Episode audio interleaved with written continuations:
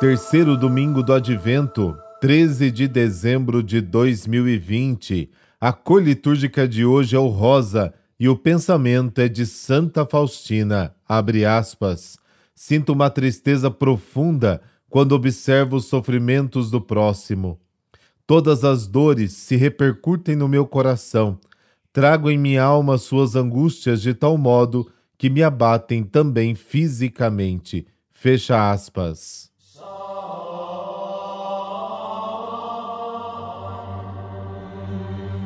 Em nome do Pai, do Filho e do Espírito Santo. Amém. Senhor meu Deus, teu filho há de vir nas próximas semanas. Que meu coração seja como terra boa para recebê-lo. Que cada momento destes próximos dias sirva para que eu possa refletir sobre minha vida e o meu ser. Tua chegada nos fortalecerá e será para nós motivo de glória. Amém.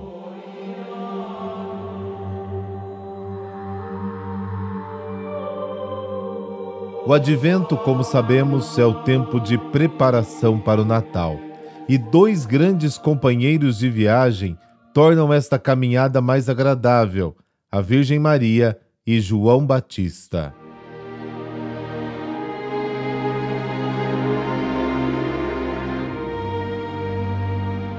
João capítulo 1, versículos de 6 a 8 e de 19 a 28 surgiu um homem enviado por Deus. Seu nome era João.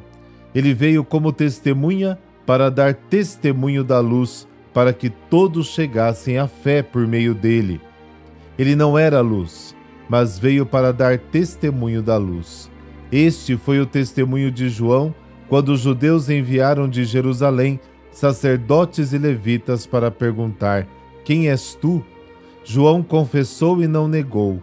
Confessou: eu não sou Messias. Eles perguntaram: Quem és então? És tu Elias? João respondeu: Não sou. Eles perguntaram: És o profeta? Ele respondeu: Não. Perguntaram então: Quem és afinal? Temos que levar uma resposta para aqueles que nos enviaram. O que dizes de ti mesmo? João declarou: Eu sou a voz que grita no deserto: Aplainai o caminho do Senhor conforme disse o profeta Isaías. Ora, os que tinham sido enviados pertenciam aos fariseus e perguntaram: Por que então andas batizando, se não és o Messias, nem Elias, nem o profeta? João respondeu: Eu batizo com água, mas no meio de vós está aquele que vós não conheceis e que vem depois de mim. Eu não mereço desamarrar a correia de suas sandálias. Isso aconteceu em Betânia, além do Jordão, onde João estava batizando.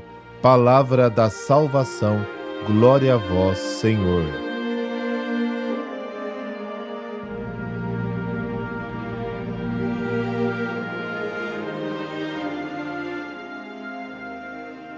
Hoje nos concentramos na figura de João Batista, o precursor.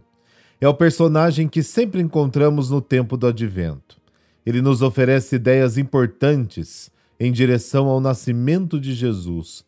Nos ensina humildade, a essencialidade e o testemunho corajoso. A humildade se concretiza quando reconhecemos que Deus ocupa o primeiro lugar na nossa vida. Desde a visita de Nossa Senhora Isabel, João Batista salta de alegria com a presença de Jesus, ambos ainda no ventre.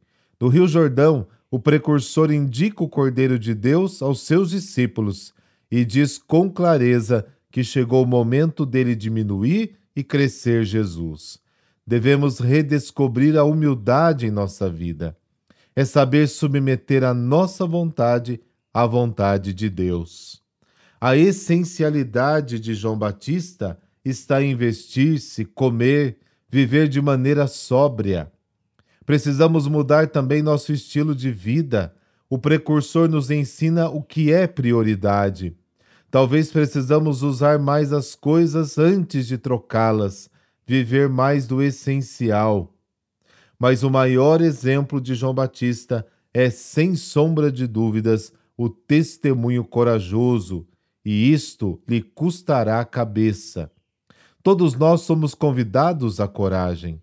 Não faltam testemunhas corajosas na igreja. É só conhecer a vida dos santos de ontem e de hoje. Muitos mártires, inclusive em nossos dias, são estímulo para viver o doce sabor do cristianismo. Comecemos pelas coisas mais simples, mudando hábitos, reformando nosso cotidiano, nossas rotinas. Que Maria Imaculada e São João Batista nos ajudem a sermos melhores.